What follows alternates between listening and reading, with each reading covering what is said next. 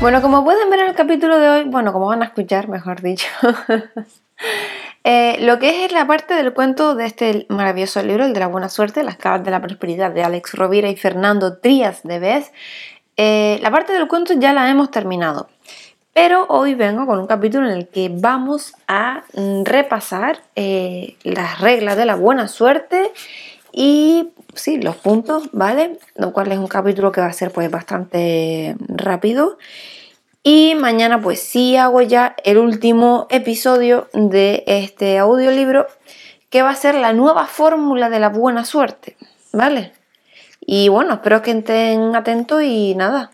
Eh, vamos para allá a hacer Em, el resumen de las reglas. La primera regla de la buena suerte es que la suerte no dura demasiado tiempo porque no depende de ti. La buena suerte la crea uno mismo y por eso dura siempre. La segunda regla de la buena suerte es que muchos son los que quieren tener buena suerte, pero pocos los que deciden ir a por ella. La tercera regla de la buena suerte es que si ahora no tienes buena suerte, Tal vez sea porque las circunstancias son las de siempre. Para que la buena suerte llegue es conveniente crear nuevas circunstancias. La cuarta regla de la buena suerte es que preparar circunstancias para la buena suerte no significa buscar solo el propio beneficio. Crear circunstancias para que otros también ganen atrae a la buena suerte. La quinta regla de la buena suerte es que si dejas para mañana la preparación de la circunstancia, la buena suerte quizás nunca llegue. Crear circunstancias requiere dar un primer paso. Dalo hoy.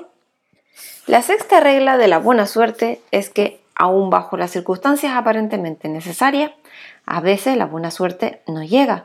Buscan los pequeños detalles, circunstancias aparentemente innecesarias, pero imprescindibles.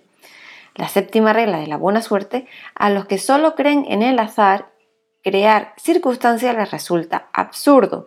A los que se dedican a crear circunstancias, el azar no les preocupa. La octava regla de la buena suerte es que nadie puede vender suerte.